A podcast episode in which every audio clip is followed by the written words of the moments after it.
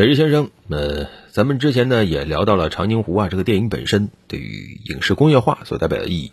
那么在这儿呢，我们就聊一下本身长津湖，呃，这场战役它本身的意义。首先，这个长津湖战役绝对是朝鲜战争中第二次战役里的关键战役啊。作战呢主要就是在东线长津水库一线。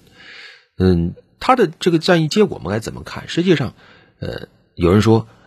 让美国人跑了不算成功，但实际上从战略上来讲，我们还是获得了完全的胜利啊！为什么呢？诱敌深入嘛，成功了啊！引诱美军东线孤军深入，然后将其重创，马上是跑了，但是最终迫使他完全停止了攻势啊！最后被迫从海上撤了，这实际上是为第三次战役一路打到三七线奠定了非常好的基础。当然，也毋庸讳言，获胜是非常非常艰难的，但是也有其必然啊。有人说，主要是因为麦克阿瑟太轻敌了啊。是的啊，从各种资料来看，麦克阿瑟确实非常的轻敌啊。毕竟不可一世太久了，在日本也当太上皇当了那么久啊，整个就飘飘然啊。但是你说任何一个人放在他那个位子上，他能不飘吗？啊，那么成功，几乎是瓦解了朝鲜人民军，几乎已经收复了。韩国全境啊，啊，就仁川登陆本身也是极其经典的这个登陆战呢，啊，所以麦克阿瑟他有理由飘飘然的，听不进什么反对意见呢，很正常。确实，当时已经无数人告诉他了啊，有大量的志愿军进入朝鲜了，但麦克阿瑟他认为他做了评估啊，他认为没有海空军是不可能和美军进行抗衡的呀，啊，确实当时咱们这边装备啊、补给啊，你看哪哪儿都不行。啊，天气又那么糟糕，怎么打？这场战争站在美国人眼中是不可能打起来的啊！而且从战略分析，他也认为这个规模不可能很大啊。他认为就维持一个朝鲜流亡政府就行了。所以站在他的眼里，他认为已经没有必要再考虑那么多了，所以他才会提出啊，一定要在圣诞节前结束朝鲜战争嘛。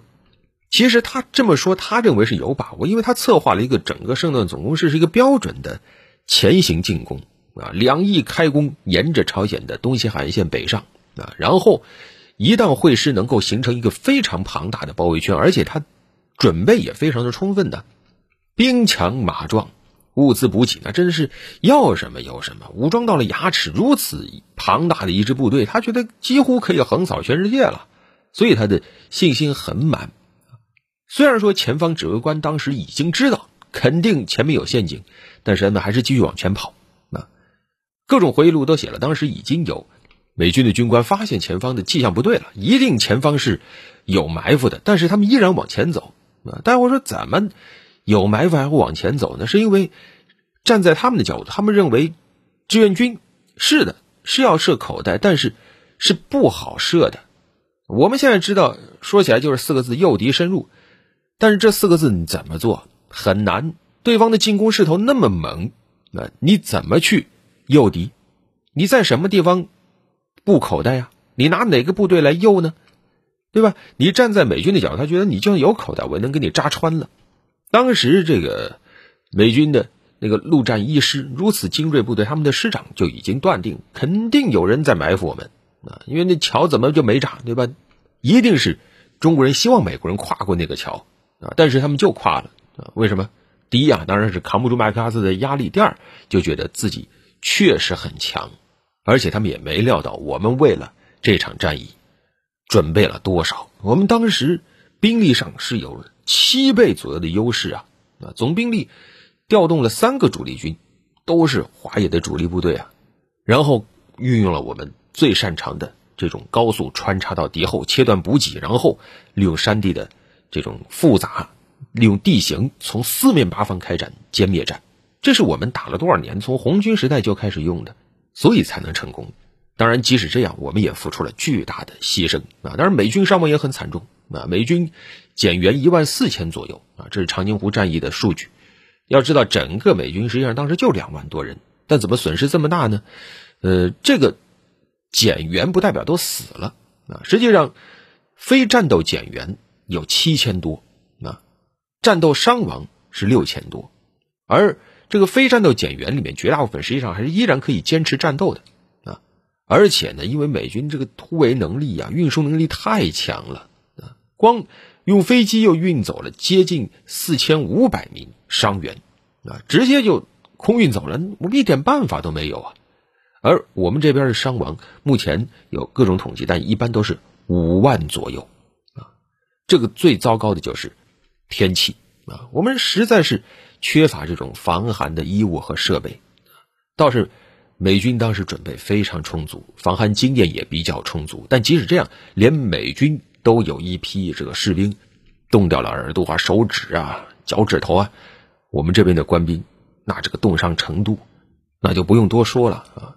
就有这种成建制的整排整连的冻死的这种情况，而同时在战斗中这种装备的差异，对吧？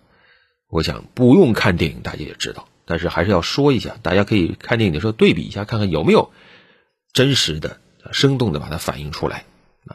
要知道当时我们是要围歼他呀，所以就出现了很多这种攻坚的情况，美军往往处于防御状态，美军的阵地其实。现在回过头来看，也是修的比较有水平的啊，大量的这个重武器都应用在防御过程中，而有时候需要突围，它也能有大量的重武器作为先锋，直接就是天上地上一起去轰击这个阻击阵地啊。而我们最最关键的，就是缺乏攻坚的力量，缺乏攻坚的火炮，而且即使有一些我们带去了，就说实话，我们在这种严寒天气下使用经验不是很足，出现了大量的武器打不响的这种情况。步枪它能够被冻住啊，迫击炮动不动就打不响啊，你水冷的那个马克沁机枪，那个天气你还水冷，直接就跟你冻成冰啊，所以这些问题都会造成更大的伤亡，所以有太多让人痛心的这种战例，所以现在回过头来看，当年为我们而战的这些先辈们真的是太了不起了，真的是把这种穿插作战发挥到了极致，才是创造了不可能。但是这种穿插背后又何尝不是无奈呢？对吧？现在军迷们有人开玩笑说：“穷则是吧，战术穿插；达则火力覆盖嘛。”啊，实在是当年装备不如人，那只能多跑腿。为什么说当时创造了奇迹？就是用这种神一般的穿插作战能力，才弥补了刚才说的无数的不足和困难。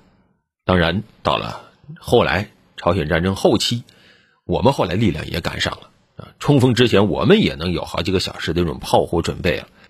我想，这些才是当年那些先烈们最欣慰的变化。而现在，那就更不用说了。当然了，我们在纪念长津湖的时候，实际上美国人他也在记住长津湖。我还记得在前几年看到个消息，说美军的陆战队喊出一个口号。说为第二次长津湖战役做准备啊！当时主要是干什么呢？就是美国每年定期派出一定的人前往挪威、前往瑞典进行寒区的战斗还有生存训练。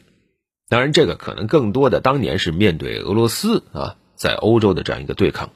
反正就是美国人评估寒区作战的这个需求是比较迫切的，需要加强，所以又总结了非常多的经验。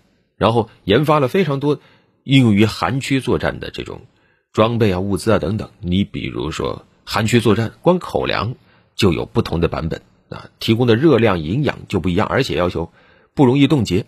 另外，还在各种演训中发现了很多问题，比如说保暖的衣物。那你像当年在长津湖的时候，实际上美国人虽然说我们已经很羡慕他了，但当时美军也觉得还有不足啊。你比如说，呃，汗湿了以后啊，普通的衣服。大衣是很暖和，但汗湿了以后也会造成严重冻伤，所以后来又不断的更新材料。